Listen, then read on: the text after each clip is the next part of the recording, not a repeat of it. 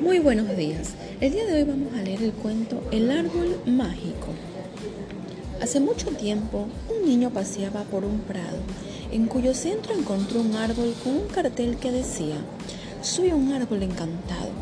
Si dices las palabras mágicas, lo verás.